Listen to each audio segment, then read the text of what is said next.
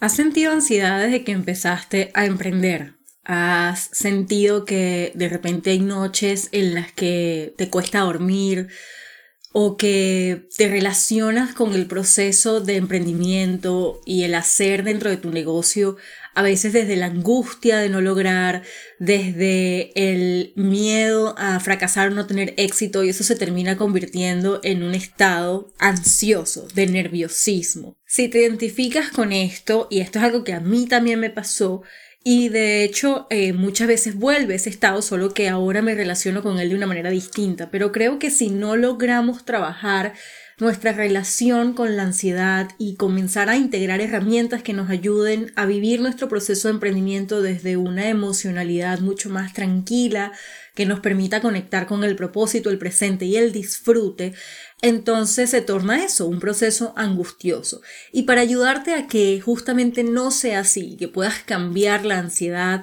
o que puedas eh, tener herramientas para poder liberarte de ese estado ansioso y conectar con un estado de mayor serenidad mientras creces y tienes éxito con tu negocio, me traje a Lu Céspedes. Ella es terapeuta especializada en desarrollo hormonal y ansiedad y ayuda sobre todo a mujeres a poder gestionar estas emociones incómodas de una manera saludable y a poder llegar a un estado de balance hormonal que les permita vivir la vida desde un mayor bienestar y una mayor plenitud. Con Lu estuvimos hablando no solamente de todas estas herramientas que te vas a llevar al final del episodio y que te van a ayudar muchísimo y que son súper importantes, pero lo que más me gustó es que en nuestra conversación tan vulnerable las dos compartimos parte de nuestro proceso y de cómo eh, todo esto de emprender y de exponernos al mundo de una manera distinta nos ha llevado a, conectar con emociones incómodas y cómo lo hemos aprendido a gestionar eh, a lo largo del camino. Blue nos comparte su experiencia con total generosidad y vulnerabilidad. De hecho, me comentaba que, es la primera vez que habla de este proceso así en, un podcast o, en, público y me sentí muy honrada y agradecida de su confianza y de que nos estuviera compartiendo parte de, de su historia con la ansiedad y con la emocionalidad en general desde su proceso de emprendimiento. No digo más nada porque este episodio está sumamente poderoso y te vas a llevar no solamente herramientas que te van a ayudar a relacionarte con tu emprendimiento de una manera más sana y desde el disfrute, sino también la historia de dos mujeres que como tú están emprendiendo, han conectado con emociones incómodas, son humanas, son imperfectas y que espero que al compartir nuestras historias tú puedas sentirte validada, humana, completamente eh, imperfecta y maravillosa y llenarte de energía para continuar. No hablo más, que yo me quedo pegada. Te dejo con el episodio. Hola, yo soy Ina y esto es Hecha para esto, un podcast donde te ayudo a conectar con tu magia, con tus múltiples pasiones. Te muestro cómo puedes convertirlas en un proyecto de negocio online que te permita impactar vidas haciendo lo que más disfrutas. Y te doy herramientas emocionales para que puedas co-crear una vida que se parezca a ti y que ames. Porque no se trata solo de emprender, sino de poder vivir una vida más auténtica, consciente y libre. Estoy feliz de que estés acá, así que bienvenida.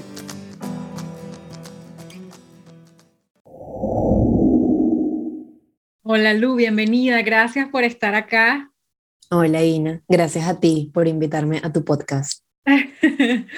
Lu, estoy muy contenta de que toquemos este tema porque em, el tema de la ansiedad y todo lo que ha sido mi proceso de emprendimiento, yo creo que la ansiedad, o yo la llamo ansiedad, pero hoy voy a aprender contigo si realmente es eso, em, me ha acompañado sobre todo al principio mucho más y creo que ahora he aprendido a relacionarme de una forma distinta, pero acompañando a otras personas a lo largo de este proceso de emprendimiento, también he ido viendo cómo eh, la ansiedad al momento de accionar se acelera. Entonces me encanta que estés acá, que podamos hablar de cómo gestionar esta emoción eh, o este estado durante los procesos de emprendimiento y, y, bueno, irnos con algunas herramientas que nos ayuden para que no nos paralice. Pero antes de arrancar con todo ese tema profundo y toda tu experticia, cuéntame un poquito de ti. ¿Cómo comenzaste? ¿Desde cuándo? ¿Desde hace cuánto te dedicas a ayudar a las personas a gestionar emociones incómodas como la ansiedad y a, y a desarrollar toda, toda la gestión hormonal? Bueno, a ver, eh, hay como varias fechas que te pudiera decir, porque soy, soy psicóloga desde hace 10 años, eh, tengo, tengo ese tiempo de, de, experiencia, pero lo que tiene que ver con toda esta área de... Eh, el, apoyo psicológico, el acompañamiento psicológico a mujeres con desequilibrios hormonales, si es un poco más reciente, cerca de 2018-19 que decidí hacerlo como algo en lo que quería eh, especializarme, ¿no? Eso, eso es, em, bueno, relativamente eh, reciente, ¿no? Y obviamente se abrió muchísimo más y se especificó muchísimo más, o lo especifiqué muchísimo más y lo, lo traté de Em, hacer como, como eso que, que, me diferenciara, vamos a decirlo así, eh, recientemente, o sea, desde que abrí mi página web, eh, mi cuenta de, de, de, Instagram para compartir información por ahí, para hacer todo este proceso de divulgación. Entonces, digamos que, bueno, ha sido un, un tiempo, como, como ves, eh, por allá desde el 2012, cuando comencé a estudiar, eh, yo sabía, o sea, yo siempre supe que me quería dedicar a la psicología clínica. Cuando yo me graduó no, no estaba eh, o sea, no, me gradué como psicóloga clínica, yo me gradué como psicóloga general y luego de estudiar eh, este, mi carrera y ser licenciada en psicología, me gradué en, en, Venezuela, en la Universidad Metropolitana, esperé un tiempo para comenzar la especialización y esta especialización fue en psicología clínica, en un hospital, ¿no? Em, y bueno, ahí estuve tres años, ahí fue donde me di cuenta que quería eh, trabajar con em, personas que tuvieran alguna condición de salud. ¿sí? Eso, eso de, entrada era como lo, lo que más me interesaba y luego se fue, como, como te decía, ¿no? Luego se fue como especificando mucho más hasta llegar a los desequilibrios hormonales por una experiencia personal, básicamente. Interesante porque justamente yo creo que eh, procesos de emprendimiento y entiendo que ahora te dedicas, eres eh, independiente, ¿no? Haces consultas. Así es. Entonces, eh, es un emprendimiento al final. Y yo creo que todo proceso de emprendimiento evoluciona y vas dándote cuenta con el, accionar hacia dónde lo quieres ir enfocando y eso va variando. Uno parte como con una idea general en su mente y luego en el accionar vas dándote cuenta, bueno, esto me apasiona más, aquí tengo quizás más campo de acción, aquí me gustaría irme por, por acá, más que por otro Así es, así es. Pero sabes que, ya que me comentas eso, eh, y, esto te, lo digo como una experiencia personal, pero también como lo que escucho de mis colegas, lo que escuchaba mientras eh, salía la idea de, mm, del emprender, ¿no? Que, o sea, ver como la, la, consulta, la atención a las personas que llegaban a tu consulta, em, no, no, al menos yo, y como te digo, comparto esta experiencia o esta opinión con otras personas, no, no lo veía como emprendimiento. ¿no? O sea, era como, bueno, ya llega alguien a la consulta, alguien que me refieren, y bueno, le atiendo y, y, ya, o sea, no, no era nada, eh, o en mi cabeza no estaba configurado como emprendimiento. Ya cuando em, aparece todo este tema de las redes, de, de, de cómo tú eh, mostrar lo que haces, mostrar tu servicio para llamar eh, como la atención de la otra persona y que te considere como una opción para una sesión inicial, ahí fue cuando yo comencé a verlo como emprendimiento, pero antes era como algo como que, bueno, y eso, se iba a decir como, bueno, los pacientes van a llegar. Y eso siento que era un poco porque, bueno, así se va construyendo un psicólogo cuando, cuando se queda en el lugar donde estudió. sí, o sea, cuando, cuando no emigras, tienes una red de contactos que te permiten eh, como ir haciendo crecer tus pacientes. Ya después, cuando estás y, y no, no, no está esa red de contactos, no está esa profesora, esa doctora, ese doctor con el que eh, trabajaste, eh, cuando no está, no sé, no, no tienes como esa, ese, mm, esos, mm, esas experiencias previas en otros trabajos que eh, te pueden dar como más em, posibilidad de tener pacientes. Entonces cambió, en mi caso, cambió completamente como el concepto de emprendimiento que yo tenía en mi mente, que fue bastante abrumador, además. Cuéntame más, me encanta que estés tocando este tema, porque cuéntame más de tu proceso, ahorita que vamos a hablar justamente de la gestión de emociones incómodas y, y específicamente también la ansiedad. Em, cuéntame un poco más de tu proceso cuando decides y te das cuenta, emigraste y, y dices, ok, ahora esto necesito yo comenzar a gestionar pacientes. Eh, ¿Tuviste ansiedad? ¿Tuviste episodios de ansiedad durante ese tiempo? ¿Qué sientes tú que los detonó? Cuéntame un poco. Sí, sí, sí, totalmente, totalmente. Em, a ver, o sea, en, en, mi caso, quisiera decirte que fue algo que, eh, eh, que, yo me di cuenta que tenía que hacer, pero no, o sea, como que el llamado a la acción no vino de mí. Yo estaba como, sea, todavía yo estaba como muy em, apegada a la idea de lo que yo quería hacer. O sea, a mí me costó mucho renunciar a, esa, a eso que yo quería hacer, porque mm, mm, cuando yo emigré estaba como a punto de lograrlo, o sea, me faltaba un, un pasito para estar en, en, eso que siempre había soñado, porque yo siempre había querido em, eh, graduarme y trabajar en un hospital psiquiátrico o en un hospital como en el que hice la especialización, que no es solamente psiquiatría, sino que tiene toda esta parte de, eh, digamos, em, condiciones generales eh, y otros mm, eh, departamentos que me iban a permitir aplicar todo esto que yo sabía con las, el, el abordaje de las enfermedades crónicas. Entonces, claro, cuando me voy, ya esa oportunidad o esa posibilidad, mejor dicho, ya no, ya no estaba, porque para poder hacer eso acá, en Chile, que es donde estoy, tenía que pasar por una cantidad de reválidas que iban a tardar muchísimo tiempo.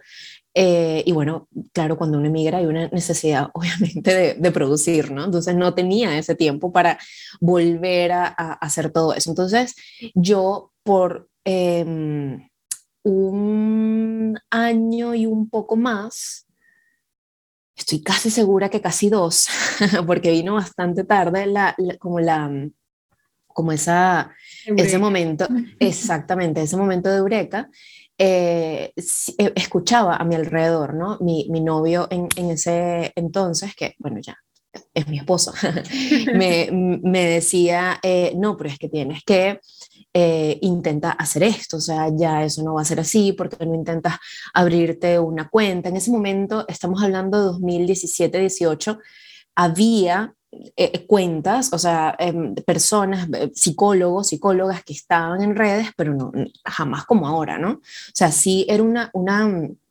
idea un poco descabellada para mí, o sea, eh, además que lo típico, ¿no? O sea, no, yo, un video, yo hablar, yo mi cara, no, jamás. ¿Quién va a leer esto? O sea, estas típicas creencias em, totalmente limitantes que tenemos, esto hablando de, de mm, de la ansiedad, que es básicamente eso, ¿no? Anticiparnos negativamente hacia ese futuro que está totalmente incierto, desde, bueno, un poco también en mi caso, y, pasa mucho en diferentes casos, como desde esa experiencia eh, difícil, dolorosa que implica la migración, un duelo migratorio, o sea, eh, hacía mucho más difícil tomar esa decisión porque es, lo que te digo, yo venía como que este es mi sueño y yo lo voy a cumplir. O sea, la felicidad está aquí. O sea, si no es esto, otra manera. nada más, exactamente.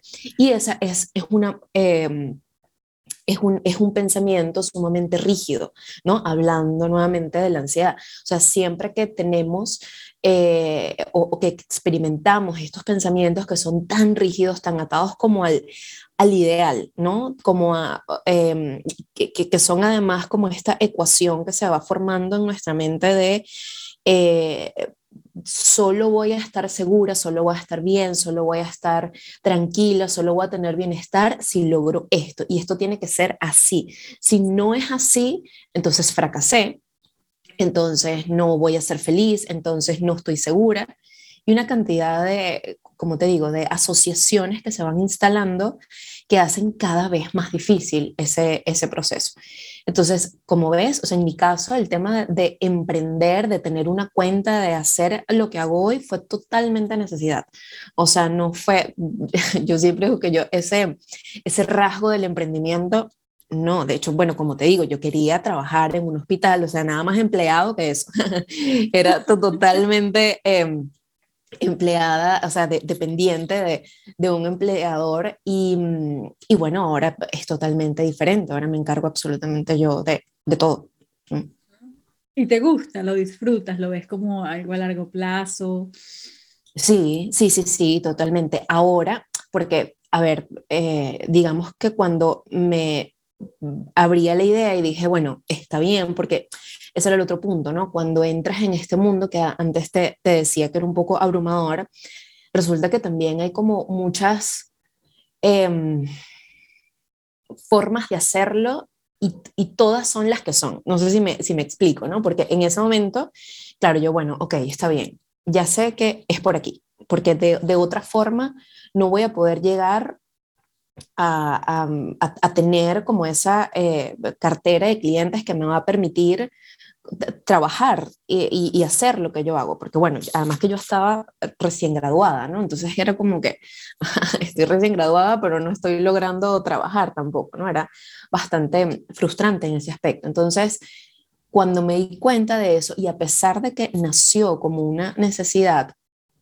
llego a este, a este campo a, a ver eh, cómo se hace, cómo, cómo se inicia, y, y como te digo, había tantas formas cada una obviamente tiene sus cosas en común, pero era tanta información. Entonces, bueno, un poco ahí, que ya hablaremos de eso más adelante, la, capacidad de apertura que tienes para poder como que tomarte mm, el camino con a tu ritmo, con calma, para poder ir integrando todo eso que iba viendo en ese momento, ya hizo que hiciera completamente las paces con la idea de y ahora es esto. Y ojo, o sea, tampoco es que lo que hice estaba totalmente alejado de lo que yo, de lo que yo quería. Yo ya venía trabajando con mujeres con desequilibrios hormonales, por ejemplo. O sea, ya eso era algo que yo había visto y ahí fue cuando eh, me di cuenta que quería como em, definir el, el, el camino y todo lo que iba a, a divulgar, a compartir en, en, mis redes, iba a ser en torno a eso. O sea, ya yo lo sabía, no fue que así, o sea, eh, de repente apareció como esa idea en mi mente. No, ya, ya yo lo sabía. Entonces, claro, a medida que eh, esa curva de aprendizaje como que estaba más eh, estabilizada, me hacía como más experta en, el tema, bueno, iba, iba perdiendo como esa... El, sí, como ese miedo, quizás. Eh, el, al, al, principio hubo mucha, mucha ansiedad, como te digo.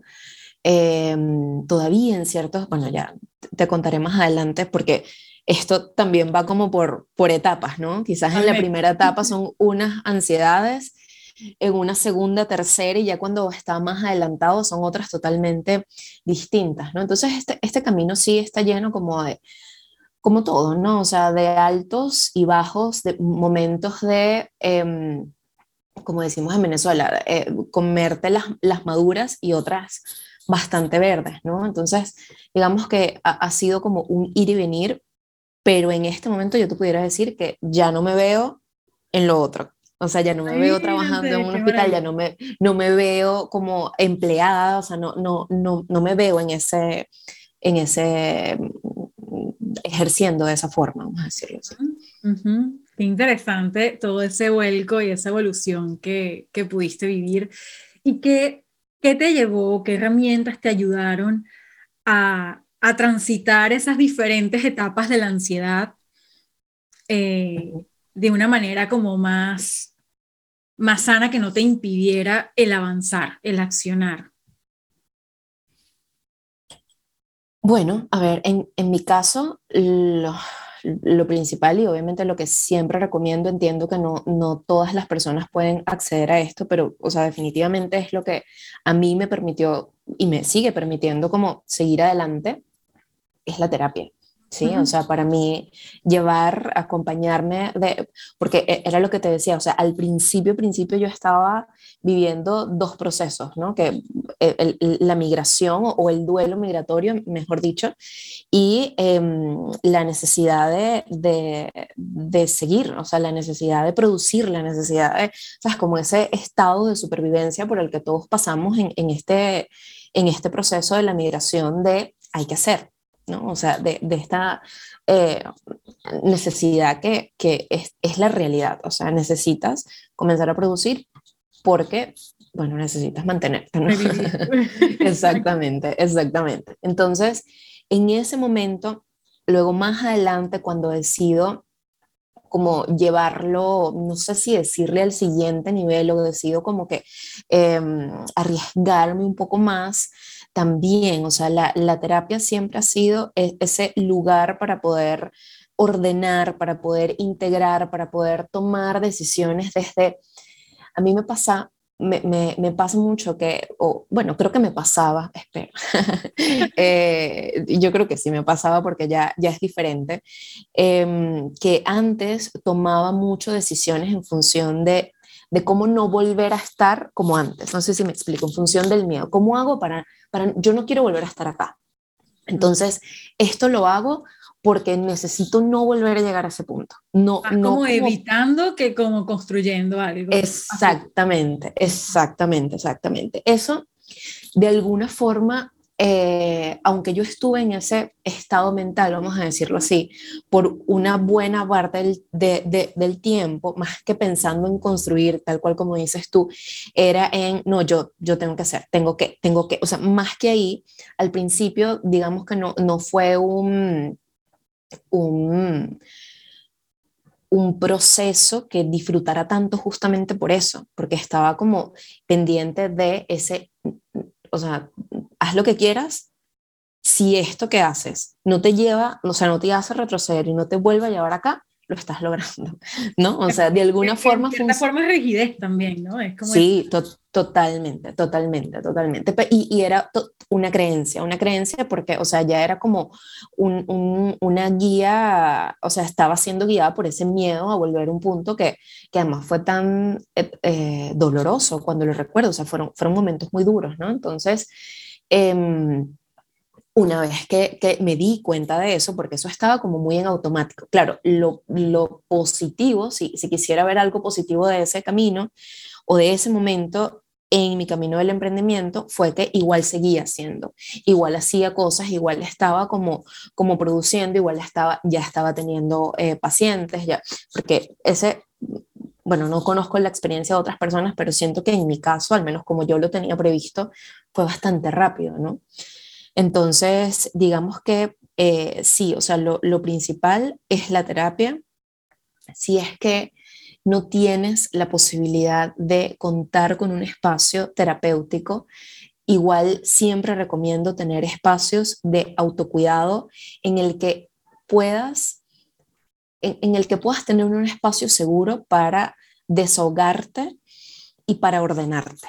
¿sí? Por ejemplo, eh, el journaling sirve mucho para eso, ¿no? O sea, escribir, eh, como aterrizar tus ideas, tus pensamientos, em, todo lo que, lo, lo, que en ese momento esté afectando, o sea, como para separarte un poco de eso, porque mientras está en tu mente, mientras está como, con, eh, además como contaminado por la preocupación, por la necesidad, por la urgencia de esto tiene que salir, entonces es muy difícil pensar claramente, es muy difícil hacerte caso, es muy difícil atenderte, es muy difícil... Eh, como em, cuidar esa, esa, cuidar tu energía, cuidar tus emociones, o sea, cuidarte al, fin y al cabo, que es tan importante porque, bueno, te necesitas sana, obviamente, para, que, para seguir haciendo. Y eres el, el, principal activo de tu emprendimiento, si lo vemos así, súper pragmático, ¿no? Además de que necesitas vivir bien, Pero en cuanto a emprendimiento, es como que, bueno, sin ti no, no ocurre, entonces... Así es, así es. Es importante.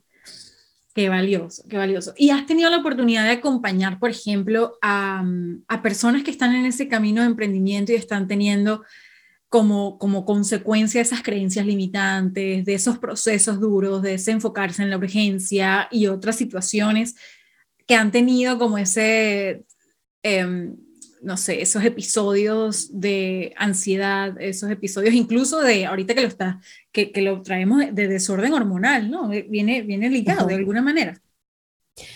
Bueno, a ver, el, el, emprendimiento como, como detonante, o sea, el, el, emprendimiento como tal, la experiencia de emprender, eh, detona o puede detonar muchísimos puntos ciegos. ¿Sí? O sea, implica, eh, o sea, te confronta para empezar con la incertidumbre. Y dependiendo de tus experiencias, de, de, de cómo haya sido tu, tu, vida, tus experiencias de vida, incertidumbre puede ser igual a miedo, perdón, a, inseguridad, a, a, a desprotección, a, a, peligro, ¿sí? Entonces, el emprendimiento, la experiencia de emprender te pone, o sea, como te decía, te confronta con esa idea de peligro. Entonces, claro, si eso es como lo, lo más, mm, bueno, no, no sé si es lo más común, pero definitivamente pasa muchísimo que cuando no logras identificarlo, logras reconocerlo, al menos reconocerlo, ya trabajarlo es otro tema, ¿no? Pero cuando logras reconocer que por tus experiencias ese es como la creencia que está actuando, que, o sea, siempre que haya momentos de incertidumbre, que bueno, esto está lleno, este camino del emprender está lleno de incertidumbres, siempre vas a estar con el, el, estado de alerta súper activado. Y ese estado de alerta súper activado va a generar en ti una cantidad de cambios fisiológicos, psicológicos y fisiológicos que van a hacer que, bueno, te puedas enfermar, por ejemplo. Sí, puede ser un desequilibrio hormonal, por supuesto que sí, pero también puede ser alguna, eh, alguna otra condición autoinmune, por ejemplo, que está muy ligado a las experiencias de eh, estrés crónico, estrés eh, intenso, muchas veces también bueno, también va como muy ligado, ¿no? Otra, otra de las, em, de los escenarios que, que veo mucho, eh, no solamente en, mi consulta, sino también con conocidos, amigos, amigas, es la idea de eh, dejarlo seguro, ¿no? O sea, dejar el trabajo que me da, o sea, yo sé que a fin de mes o en una fecha en específico voy a tener esta cantidad en mi cuenta sí o sí, ¿sí? Dejar eso para em, pasar a, esto que decimos, a la incertidumbre de que, bueno, quizás para esta fecha sí esté así unos meses, pero va a haber meses en los que no llegues a, esa, a ese monto, esa cantidad. Nuevamente eso puede como eh, movilizar muchísimo dependiendo de cómo sean, no, como te digo, tus experiencias, tus, tus aprendizajes, tus creencias alrededor de eso. Entonces, sí es, como, como te decía, como detonante, sí es uno de los detonantes más, más, más comunes. Y a todo esto, si le sumamos, por ejemplo, en, en el caso eh, de que tengas hijos, por ejemplo, en el, caso, en el caso de que tengas carga eh, familiar. ¿Cómo hago con mis hijos? Entonces, eh, el que sí el colegio de mis hijos, que si la universidad, que si esto otro, que si los gastos que tengo, que si, o sea, cuando ya hay personas que dependen de tu ingreso fijo, entonces ahí, o sea, es como que se, le, vamos colocando mayor desafío a esta, a tan solo la idea de emprender. Muchas veces me encuentro en consulta personas que están totalmente claras que eso es lo que quieren. O sea, ya prácticamente, o sea, saben cuál es la decisión. O sea, no, no hay otro camino que el de emprender. Eh, porque no quieren estar en el trabajo actual, porque no, no, porque de repente ya no quieren seguir eh, ejerciendo lo que estudiaron, quieren otra cosa.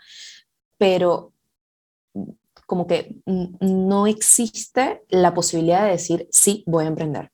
De decir, es que ni siquiera, Ina, el hecho de, eso lo hablaba en estos días con, con, una persona, no, ni siquiera el hecho de tomar el nombre que tienes para tu empresa, meterlo en Instagram, reservarlo y montar un post de lo que sea, de hoy hice estas, no sé, estas tazas de cerámica. No es que ni siquiera eso. Cuando eso, bueno, o sea, hacer una, una cuenta y, y, y, publicar algo que hiciste no, no indica que ya estás emprendiendo, que ya dejaste tu trabajo. Nuevamente este pensamiento rígido del que estábamos hablando, ¿no? Me identifico tanto con lo que estás diciendo. Yo, por ejemplo, eh, llegó un punto y también me lo, me lo detonó en gran parte del emigrar y llegó un punto en el que dije, ok, emprender es mi camino, es mi decisión, no hay vuelta atrás, esto es lo que yo quiero. Yo, yo era como esa primera versión del cliente que, que contaste. Em, al mismo tiempo, yo siempre digo que el emprendimiento para mí ha sido un proceso de autodescubrimiento increíble porque justamente y de sanación de muchas cosas, porque justamente fue como un espejo que me puso de frente con una cantidad de creencias que, que, me retaron en el momento en el que estaba accionando. O sea, cuando yo empecé, me identifico con lo que decías al principio de que no, no disfruté el proceso, porque justamente fue ese revoltón de ola con todas las, las creencias y todos los miedos y todas las incertidumbres. En mi caso hay una que logré identificar muy bien, que era el, el no soy suficiente y el no soy capaz de lograr el nivel de éxito que tengo en mi cabeza, en parte por inseguridades y creencias con respecto a mí misma, como también em, una visión idealizada de ese éxito al que le estaba apuntando, o sea, una visión irreal que además estaba como muy mezclada con expectativas que otros tenían de mí versus lo que yo realmente quería. Entonces, al final es como un revoltillo ahí accionando de miedos, inseguridades, de no soy capaz, mensajes mandándome a mí misma en ese momento con eh, planes que apuntaban a una realidad que en realidad no quería, sino que era basada en expectativas externas. Entonces, todo eso, y yo concuerdo contigo en que la terapia en mi caso fue como el, el lugar para poder ordenar y encontrarme con esas partes de mí que necesitaba como reconocer, darle espacio y sanar. Y todo eso a mí me hacía accionar desde el miedo, desde ese demostrar, desde el el, miedo a, no lograr y cualquier cosa que pasara en el camino que son completamente normales, como por ejemplo un post no tuvo interacción o me equivoqué eh, o lancé un programa que no se vendió, etcétera. O sea, cosas que son completamente naturales que pasen en un proceso de emprendimiento, yo les daba un significado completamente eh, personalizado, o sea, completamente mm. atado a mi identidad es que yo soy eh, o yo no soy porque esto pasó, o yo no voy a poder porque esto pasó. Entonces es como que le añadimos sufrimiento al identificarnos con esos pensamientos que al final son los que terminan generando ese estado de alerta, de ansiedad, de, incluso que te lleva a compararte, te lleva a, a, vivirlo de, con pesado el camino, se pone como súper pesado. Así es. De hecho, es, es una de, de los principales puntos que, que, que yo siempre sugiero y, y, que he trabajado mucho también en, en, en, terapia, em, tanto en la mía, diría, que, que con mis pacientes, es, es ese punto de aprender a o comenzar el trabajo de desligar nuestra identidad de el, ese resultado que, que, que, que, al final tenemos, ¿no? Porque cuando están ligados, cuando de uno depende el otro, cuando si yo soy exitosa, entonces mi post, ya que pusiste ese, ese ejemplo, ¿no? Entonces va a tener un súper alcance y, o, o, no, yo tengo que, si yo trabajo duro, entonces voy a tener un resultado, resulta que pasaste, no sé, cuatro horas editando un video y al final solamente le dio like tu mamá porque le escribiste, mamá, me like.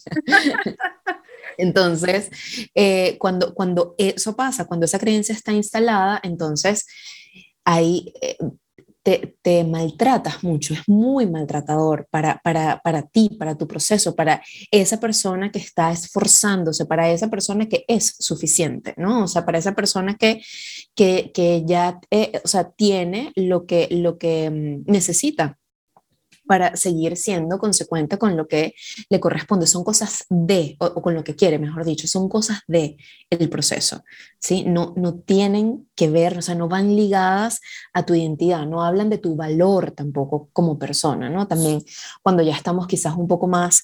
Eh, adelantadas, esto también lo veo mucho en, en, terapia, ¿no? O sea, bueno, en, en, mi, en mi día tanto tiempo está dedicado a mi, a mi empresa, a mi emprendimiento. Si por alguna razón no le dediqué las cinco horas que le tengo que dedicar, sino que pude dedicarle solamente una, entonces, la, o sea, la fracasada, el fracasado, o sea, ya, ya, no, no, no, no, o sea, no me va a ir bien, ya no soy exitosa, ¿cómo es posible? O sea, cuando nuestro valor está ligado a nuestra productividad, hay muchísimo sufrimiento y nuevamente no es protector para ti, te maltratas en ese proceso. Hay una cantidad de, eh, como, de, sí, como de, de, perdón. Como de reglas que te pones a ti mismo, de cumplir. Sí, es, exactamente, exactamente, que al, al, al, final no, no dan cuenta realmente de, de tu esfuerzo, de tu trabajo, de, de la valentía que se necesita para hacer lo que estás haciendo, ¿sí? O sea, es, es como una, una es, o sea, tener esa postura se lleva por el medio como una persona que está ahí poniendo todo su esfuerzo para lograr lo que quiere. Y no es justo, obviamente, no es justo con... Exactamente. Totalmente. Y terminas en mi caso, por ejemplo, yo hasta terminé desmotivada pensando en abandonar, porque no es sostenible en el tiempo tratarte así.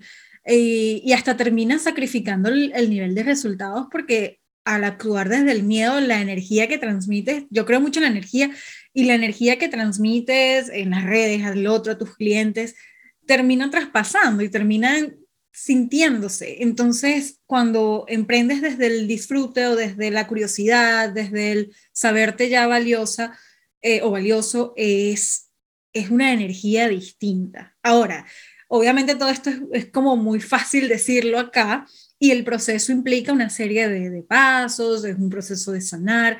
Si tú tuvieras que, por ejemplo, describir ese, ese proceso entendiendo que para cada persona va a ser distinto y que, y que eh, estamos como basándolo en, una, en un paso a paso que si se quiere puede ser superficial y que habría que llevarlo a mayor profundidad, pero si pudiéramos construir como un paso a paso, ¿cuál dirías tú que es ese proceso que necesita vivir la persona para justamente em, relacionarse de una forma distinta con el emprendimiento?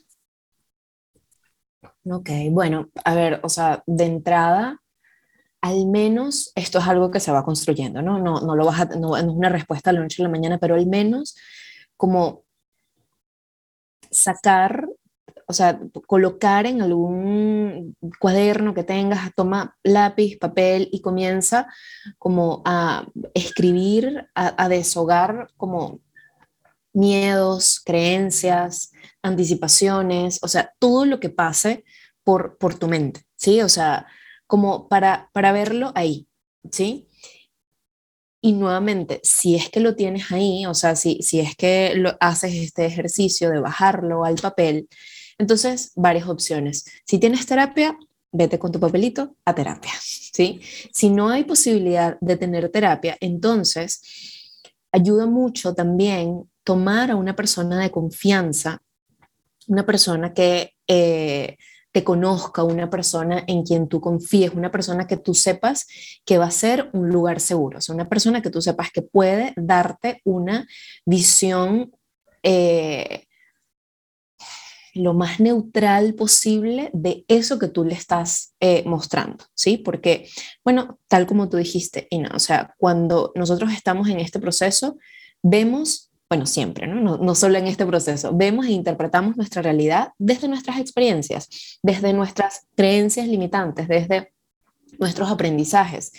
como vimos, ¿no? Si, si yo tengo algo ahí que todavía no he podido trabajar en relación a la inseguridad, por ejemplo, en relación a mi valor como persona, en relación a mi identidad incluso, em, justo recuerdo una em, amiga que tengo que, que, o sea, ella pasó nuevamente por, por migración y necesidad eh, de dedicarse a un área totalmente corporativo, es una cosa, ella es abogada, o sea, creo que los y las abogadas tienen como que mayor reto porque si cambias de, de país, o sea, cambia mucho más todo, entonces tuvo que eh, como tomar todo eso, o sea, todo, todo lo que, esa idea de lo que para ella significaba el éxito en ese contexto, en ese ambiente, y llevarlo a su emprendimiento, ¿no? O sea, llevarlo a su, a su, a su espacio. Entonces, eh, que tiene ahora y que ya, ya está como mucho más clara de, de, lo que quiere. Pero entonces, eso, o sea, gracias a que tienes como a alguien que te puede permitir eh, que te refleja una imagen, vamos a decirlo así, de ti como mucho más eh, realista, como mucho más clara, además que también está con, con, los ojos con los que te ve esa persona, ¿no? Siempre, esto es algo, bueno, no, no sé si has escuchado esto, pero a mí me llama la atención todas las veces que lo he escuchado, de que es que pensamos que eh, nosotros tenemos que, que, creer en nosotras mismas. ¿Sí? Y esto me ha pasado, bueno, yo veo mayormente mujeres, ¿no? Por eso hablo en femenino. Entonces es como que si tú tienes a alguien que cree más en ti de lo que tú crees en ti misma, entonces ya eso no es valioso. No sé si me explico. Entonces, o sea, como que, no, yo tengo que creer en mí. Mi, mi confianza no puede venir de lo que me diga la otra persona. Entonces ahí toca como reestructurar un poco eso porque es verdad, no siempre tu confianza necesita venir de afuera, pero a veces la, la, única fuente de confianza es el afuera, es esa devolución de em, la imagen que te devuelve esa otra persona que te lo está diciendo, una amiga, tu pareja, eh, tu, tu, mentora, o sea, alguien más que, eh, no sé, yo recuerdo que en, en algún momento em, hablé con, con, una persona que, que, que, yo admiraba bastante en, en mi carrera em, y, y y yo tenía una idea de mí. y la imagen que me devolvió esta persona, que eh, el, contexto en el que compartíamos era netamente profesional, era algo totalmente diferente. ¿Que yo pensaba eso de mí? No, claramente no. Yo tenía una idea de mí totalmente eh, muy contaminada por todo eso, por, por todas esas creencias que venían. Entonces, recibir ese feedback de la persona que vino de afuera definitivamente hizo que eh, yo pudiera sentirme más segura. Entonces, mira, yo les diría que de verdad, o sea, si no importa la fuente de donde viene esa confianza, si va a servir para que en ese momento eh, tú puedas dar ese primer paso, eh, tómalo, tómalo. Ya veremos después cómo seguimos construyendo eso, ya veremos después cómo hacemos para que esa confianza sea interna, para que no necesites ese empujón. Pero entrando, a veces necesitamos ese empujón en, en los primeros inicios del proceso. ¿Mm? Totalmente de acuerdo y me encanta la manera como lo pusiste porque es un poco lo que, o sea, yo creo que es un poco idealizar el tema de, creer en ti y de la confianza como algo que, se logra de un día para otro y no como algo que se construye. Y para tú construir necesitas accionar. Y es lo que tú dices, o sea, si necesitas que la confianza venga a otro lugar para comenzar a accionar y que esa confianza interna se vaya construyendo poco a poco con la evidencia que tus acciones te van dando a, a ti misma de que las, las, creencias y pensamientos que tienes sobre ti no son tan reales porque la evidencia en la acción te está diciendo lo contrario. O sea, si yo, por ejemplo, creo que no soy capaz de vender y que nunca voy a tener éxito porque no, no se me da la venta, por ejemplo, y eso me genera un estado de alerta cada vez que yo me voy a poner a vender, si viene alguien de afuera que me enseña, por ejemplo, a vender y es mi mentora de ventas y me dice, ya tú estás preparada, tienes la capacidad, tienes el conocimiento, dale que tienes ya todo para hacerlo. Y eso me genera la confianza para accionar en ese primer paso. eso me va a ayudar a que en la medida en la que yo más venda y empiece a ver que personas me compran y que personas van diciendo, coño, me encantó lo que hiciste, lo que sea, eso me va a ir dando la evidencia de que como que ese pensamiento que yo tenía de mí no es tan cierto y ahí se va construyendo esa confianza interna. Y es lo mismo con la experticia. Muchas veces em, yo veo personas que llegan a mí que me dicen, es que yo todavía no soy suficientemente experto como para comenzar a ayudar. Y claro, yo no estoy promoviendo el ayudar de manera irresponsable. Por ejemplo, tú no vas a dar terapia si no tienes certificación, certificado como terapeuta, obviamente, y estudios y formación. Pero muchas veces podemos tomar lo que ya sabemos y ayudar desde allí de una manera que sea responsable. Y eh, la, la, experticia se va construyendo en el camino en la medida en que sí, de forma paralela sigues formándote, pero además ya vas como ayudando a personas y esa experiencia es lo que te va dando esa experticia, porque nadie nace experto y es lo mismo, son cosas que se van construyendo y que al accionar vas como nutriendo y vas fortaleciendo. Y a veces eh, muchos, muchos nos quedamos como paralizados en, el, en la primera etapa sin dar ese paso, pensando que ya tenemos que tenerlo como por, por default, todo, todo ya resuelto. Claro, y eso está muy ligado a otra de las creencias que es que, no, o sea, si, si no está perfecto, no puede salir, ¿no? O sea, si no, si no está así tal cual como, como, no sé, como el de fulanita o fulanito que ya tiene esta manera de comunicarse y que mira qué tan bonitos hace y que qué diseño tan hermoso tiene, hasta que no esté así, yo no lo voy a sacar. Entonces, bueno, te enteras de que fulanito o fulanita tiene todo un equipo detrás, entonces la idea es, bueno, yo me voy a buscar un equipo también entonces para poder salir. O sea, y ahí vamos, porque ese es el punto con el ideal, que, o sea, el ideal nunca lo vamos a poder lograr, el ideal siempre va a estar cambiando, siempre. Entonces, siempre que perseguimos un ideal, somos como el conejito persiguiendo la zanahoria. O sea, no lo vamos, o sea, vamos a hacer todo lo posible por llegar a él, eh, pero no, no, no, lo vamos a lograr porque es, es muy rígido y, siempre, eh, esto es como contradictorio, ¿no? Es muy rígido y siempre cambia. O sea, siempre, o sea, cuando se le, cuando estás a punto, ah, no, es que faltaba esto, no, es que pudiese ser de esta manera, no, es que ahora tiene, y, y, y no es sostenible. Mm, totalmente, es absolutamente agotador. Exactamente. De esa manera. exactamente.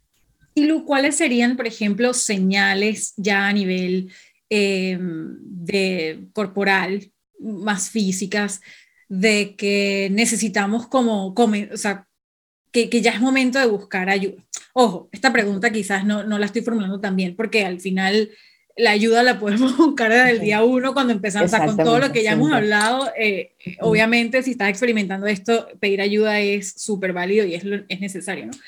Em, quizás mi pregunta es más como, ok, si por ejemplo están escuchando y todavía no están tan claros de si están viviendo el emprendimiento de esta manera, o sea, ¿qué otras señales nos manda el cuerpo para decirnos estamos pasando por momentos de ansiedad, estamos en estado de alerta viviendo este proceso o al final cualquier otro, porque eso se traspola a cualquier otro proceso aparte del emprendimiento? justo ah, dijiste algo muy importante que es qué señales manda el cuerpo. O sea, hay un nivel de ansiedad esperado, hay un nivel de ansiedad que no solamente es esperado, sino que es incluso sano, porque te va a permitir eh, accionar. Yo diría que eh, en ese, al, principio, eh, esto que yo te comentaba de que había una necesidad, había una, una, una, necesidad que poco a poco se fue convirtiendo en deseo. De hacer, de salir, de mostrar para poder comenzar a producir. Eso es una ansiedad que te permite moverte, ¿no? Eh, que te permite ser, eh, tomar las acciones que necesitas para ser consecuente con tu meta. Sin embargo, cuando no, comenzamos a notar esto, yo se lo recomiendo a todo el mundo, independientemente de que estés en un proceso de emprendimiento o no siempre es bueno tomarnos un tiempo en el día para notar cómo está nuestro cuerpo, para notar cómo nos sentimos, ¿sí? Sobre todo si has pasado por procesos de ansiedad, esto es particular, o, ansiedad o, depresión o cualquier, eh, digamos, malestar relacionado a la salud mental, eh, es clave que puedas tomarte un momento para decir cómo se siente mi cuerpo en este momento. ¿Cómo, cómo estoy? ¿Será que estoy tensa? ¿Será que estoy más bien relajada?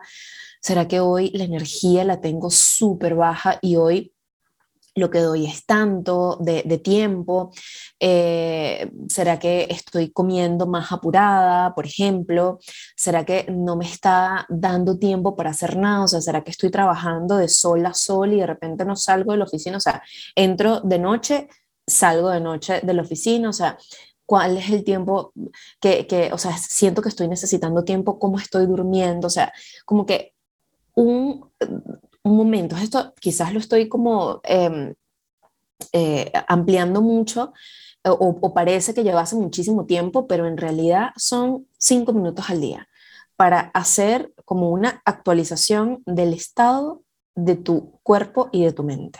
¿sí? Eso es o sea, clave para poder identificar cuando estás, por ejemplo, dejando de lado tus necesidades, ¿sí? que es una de las principales eh, cosas que se ven afectadas eh, cuando hay ansiedad, sobre todo cuando hay ansiedad incapacitante, cuando ya la ansiedad se convierte en un trastorno, ¿sí?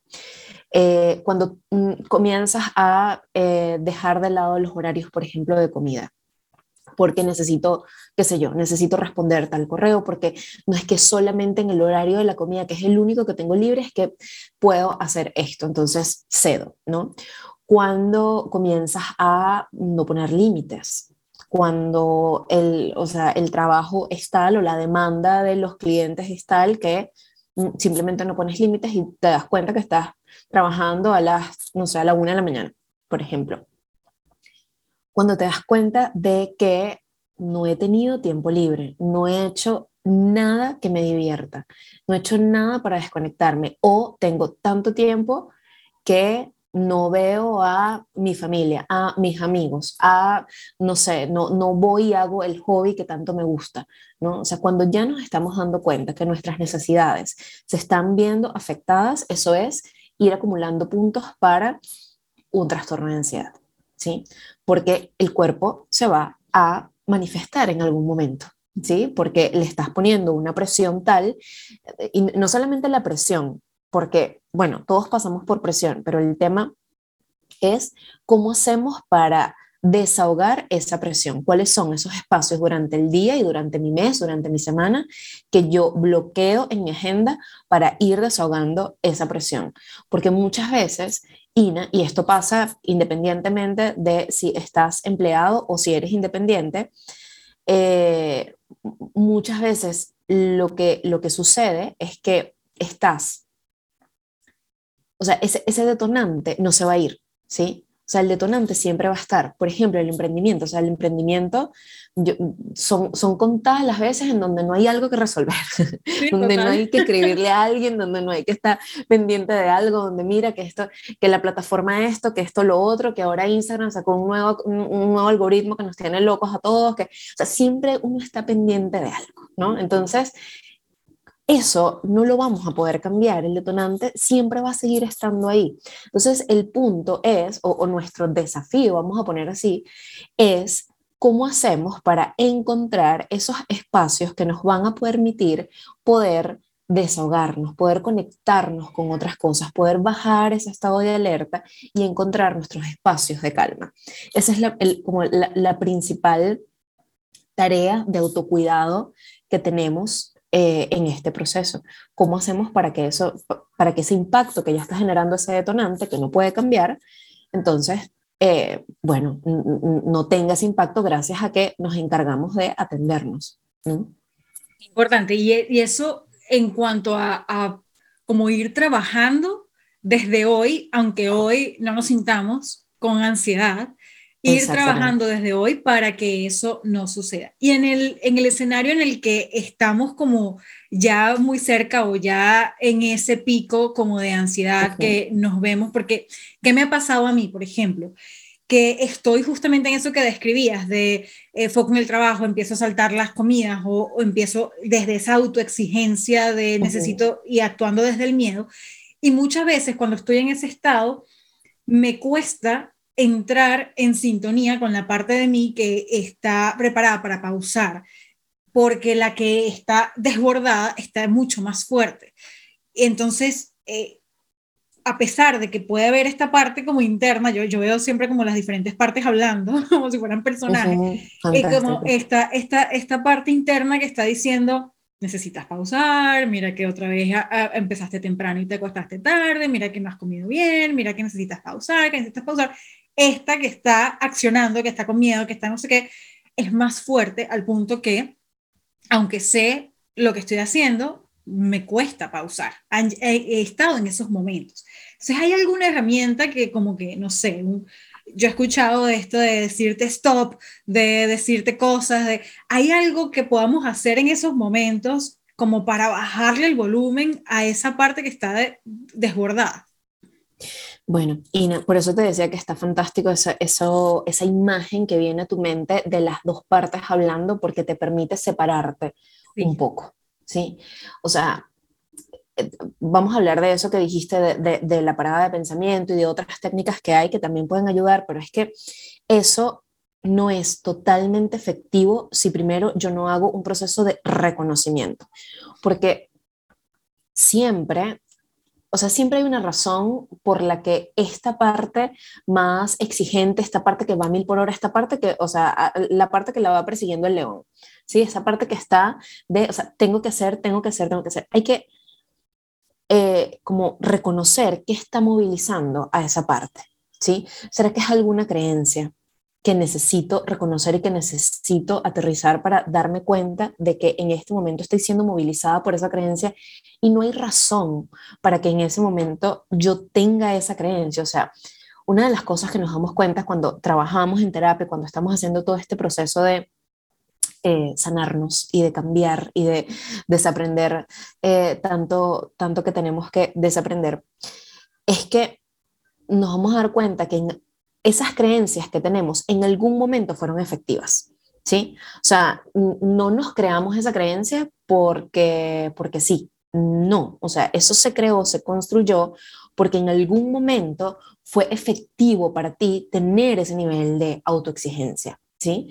Entonces, claro, ¿qué es lo que pasa? Que se va reforzando a lo largo de los años, de la vida, de las experiencias que vienen a reforzar esa necesidad de autoexigencia que uno va en piloto automático con esa autoexigencia y de repente te paras a ver y, y, pero ¿quién te está exigiendo tanto? ¿No? A veces que no sé si te ha tocado decir, pero ya va, si yo no tengo jefe, si yo hay una jefa que me está diciendo, si yo no tengo que responderle al CEO, ¿sabes? Una cosa así que, ya va, espérate, ya va, o sea, aquí eres tú contigo, o sea, no, no, hay, no, hay, no hay que responderle a nadie, no hay que darle, bueno, a ver, eh, esto dependiendo, ¿no? Porque obviamente a veces sí hay, si hay un cliente al, que hay que responder, pero no son esos momentos. O sea, por lo general, o sea, el, la mayor cantidad de estos escenarios viene cuando vas a lanzar un programa, por ejemplo, y todavía no está fuera, cuando baja, eh, no sé, cuando tienes la idea de yo tengo que publicar tantas veces a la semana,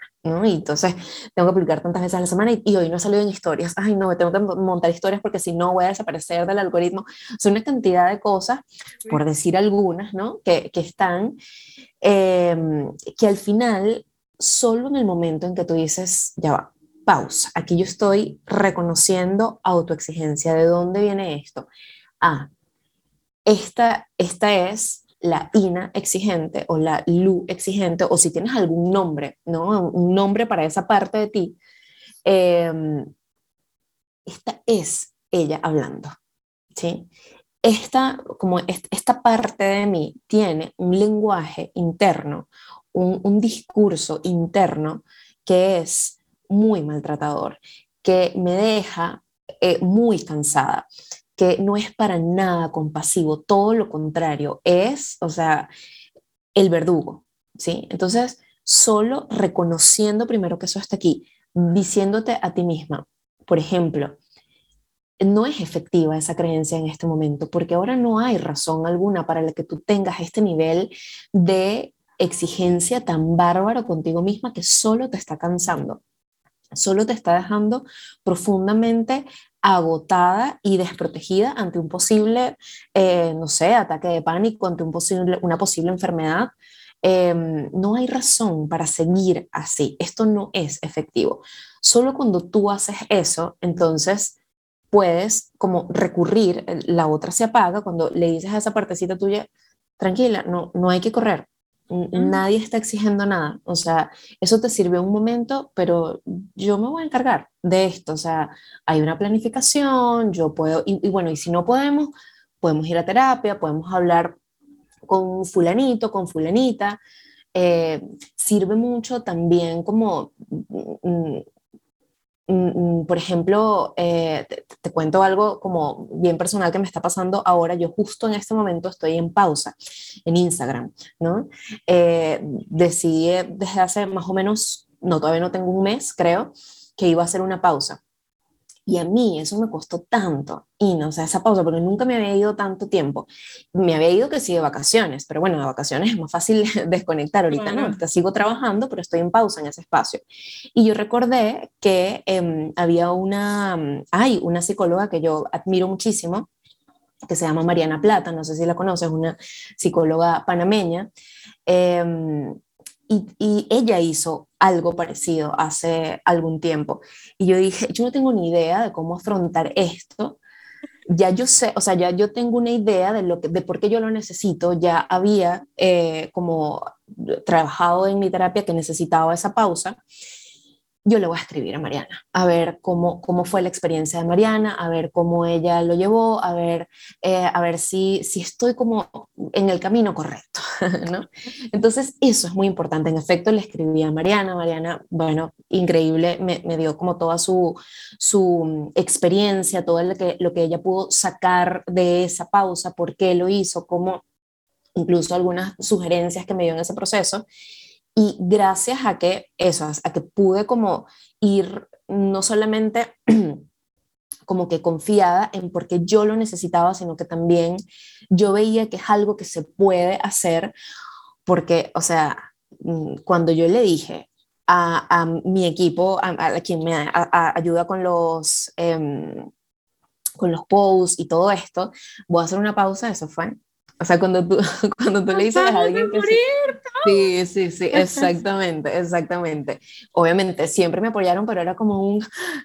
No, pero, o sea, eh, y, de hecho yo lo pensaba, porque en algún momento leí, no, Instagram es como un como el gimnasio, o sea que eh, nada, puedes estar y, y, mientras más estás, más como menos te va a costar, pero de repente si dejas de, de ir no, me acuerdo muy bien cómo era, si dejas de ir una semana, entonces vas a comenzar de nuevo y... exactamente, entonces era como, ¡ah! yo tenía como tantas ideas de que no, o sea, esa, las redes sociales no, uno no puede desaparecer, tienes que estar siempre, siempre presente, ¿no? Entonces, em, el, el, cuando, como te digo, cuando finalmente pude como integrar esta experiencia de, Mariana, esto, que yo había trabajado en mi terapia, la idea de que, bueno, eh, al fin y al cabo esto es lo que yo necesito para mí, para poder seguir dando lo que yo venía dando, lo que yo venía construyendo, para poder seguir haciendo un buen trabajo, yo necesito escuchar mis necesidades y para ser congruente también con lo que siempre digo, o sea, porque si hay alguien que es defensora de poder escuchar nuestras necesidades justamente para, para protegernos y para prevenir posibles eh, eh, recaídas o trastornos de ansiedad, eh, soy yo. O sea, es, es importante como atender las necesidades de, de nuestro cuerpo. Pero eso solo se logra mirando hacia adentro, ¿no? Eso solo se logra conectando con esos minutos de, en, que, en que reconoces, identificas y comienzas a actuar desde un lugar eh, diferente. Y después de eso, entonces ahí sí viene, una vez que lo estás reconociendo, entonces ahí sí viene la parada del pensamiento que dices, bueno, ya hasta acá, ya esto no se piensa más, o, eh, comienzas a distraerte, a buscar otras cosas en las que eh, colocar tu atención. Em, pero si no está este proceso previo, de reconocerte y de, y de atender a esa voz que está ahí como luchando por, por sobrevivir, eh, no va a ser posible. Totalmente de acuerdo. Y Lu, ¿cómo pueden hacer las personas que están escuchando y que quieren eh, comenzar a trabajar todo este proceso contigo? eh, cuéntame un poquito más y ya para, para cerrar, ¿cómo pueden encontrarte? ¿Qué, ¿Cómo pueden vivir este proceso de acompañamiento contigo en las diferentes áreas que tú manejas? Sí, bueno, en este momento la, la, principal es la mm, consulta online. Eh, yo, bueno, estoy en, en Santiago de Chile solo atiendo consulta online, antes tenía presencial, pero bueno, ya con, con todo lo que cambió la pandemia me pasé totalmente a lo, al online, atiendo personas, bueno, que están en cualquier parte del, del mundo, siempre que haya una conexión a Internet, bueno, habrá posibilidades de que, de que llevemos a cabo un trabajo terapéutico. Me pueden escribir a través de mi correo electrónico, me pueden encontrar eh, en, en, mi cuenta de Instagram, ahora estoy en pausa, pero ya tengo planes de, levantar la pausa, ya tengo em, planes de, volver muy pronto. Eh, es mi vida hormonal, arroba mi vida hormonal. El nombre, bueno, viene mucho de, esto que hablamos al principio, de esta experiencia personal y de, a lo que me dedico, ese acompañamiento psicológico a, mujeres que han, eh, o que, que han atravesado, que están atravesando desequilibrios hormonales también eh, no solamente eso, sino también si estás en este momento atravesando un proceso de ansiedad, si te han diagnosticado con un trastorno de ansiedad, si quieres, bueno, trabajar un poco más a fondo en esto, pues por ahí me puedes contactar. Em, otro de los proyectos que, bueno, que es uno de los que más me, me, ha tenido muy eh, como enfocada y em, eh, como en, en, contacto con esta idea de lo, lo como lo, mucho que puedes eh, hacer, lo mucho que puedes aprender, lo mucho que puedes trabajar, por ejemplo, en un programa, cuando no tienes la posibilidad de esa atención em, em, semanal, exactamente uno a uno, la posibilidad que te da el programa de poder eh, ver condensado eh, en una cantidad de tiempo determinada información que te va a ayudar muchísimo. Eh, me parecía fantástico, tenía mucho tiempo queriendo hacerlo y bueno, finalmente lo hice junto a... Mm, a Diana, eh, que creo que a Diana sí, sí la conoces, Diana de, de Cuido mi mente. Cuido mi mente, sí, claro. Exactamente, bueno, junto a ella creamos un programa que se llama Mi Reencuentro conmigo, que es un programa de cuatro semanas para... Eh, aprender a gestionar la ansiedad, ¿no? Entonces es como una especie de paso a paso, desde las causas de la ansiedad, qué es lo que hay con, eh, cómo, cómo, tratamos las causas psicológicas, las creencias, ese diálogo interno, los pensamientos negativos, causas eh, que tienen que ver más con lo orgánico, con desequilibrios hormonales, cómo, cómo vamos construyendo ese compromiso con nosotros mismos para, para sanar y tener una vida bueno, más, más tranquila y con espacios eh, de paz. Ese, e, ese programa ahorita, bueno, también eh, justo acabamos de terminar la cuarta, la cuarta edición. Sí, em, comenzamos creo que fue en el 2020, si no me equivoco. No, en el 2021. La, la primera en abril del 2021. Eh, en un año hicimos cuatro ediciones y bueno, ha sido fantástico. Creo que ya para finalizar el, el, año vamos a hacer otra, todavía no lo tengo muy claro, pero bueno, si es que están escuchando esto y mm, les llama la atención, bueno, pueden escribirme a ver si, si em, los anotamos en la lista de espera para las próximas ediciones. Maravilloso, Lu. Igual toda esa información que nos acabas de dar, tu eh, ID en Instagram, eh, tu página web y todo donde pueden encontrar toda esta información va a estar en las notas del episodio, así que pueden ir directamente allí eh, e, ir a los enlaces. Gracias Lu por estar acá, gracias por tu sabiduría infinita en todo este tema y, y por darnos con tanta generosidad y tanta vulnerabilidad compartiendo tu historia, tus procesos y tus herramientas. De verdad que lo valoro muchísimo. Estoy segura que todos los que están escuchando también. Gracias por estar aquí. Gracias a ti, Ina. Encantada de, de, venir y conversar contigo de este tema que, bueno, muchos sentimos y poco, poco se habla también De, de la ansiedad al emprender. Totalmente. Y se idealiza el proceso de emprendimiento muchísimo y hablamos solamente del éxito y no hablamos del proceso vulnerable que ocurre a todos y que es parte del, del camino. Así es, así es. Muchas gracias. Gracias. Y gracias a todos por escucharnos. you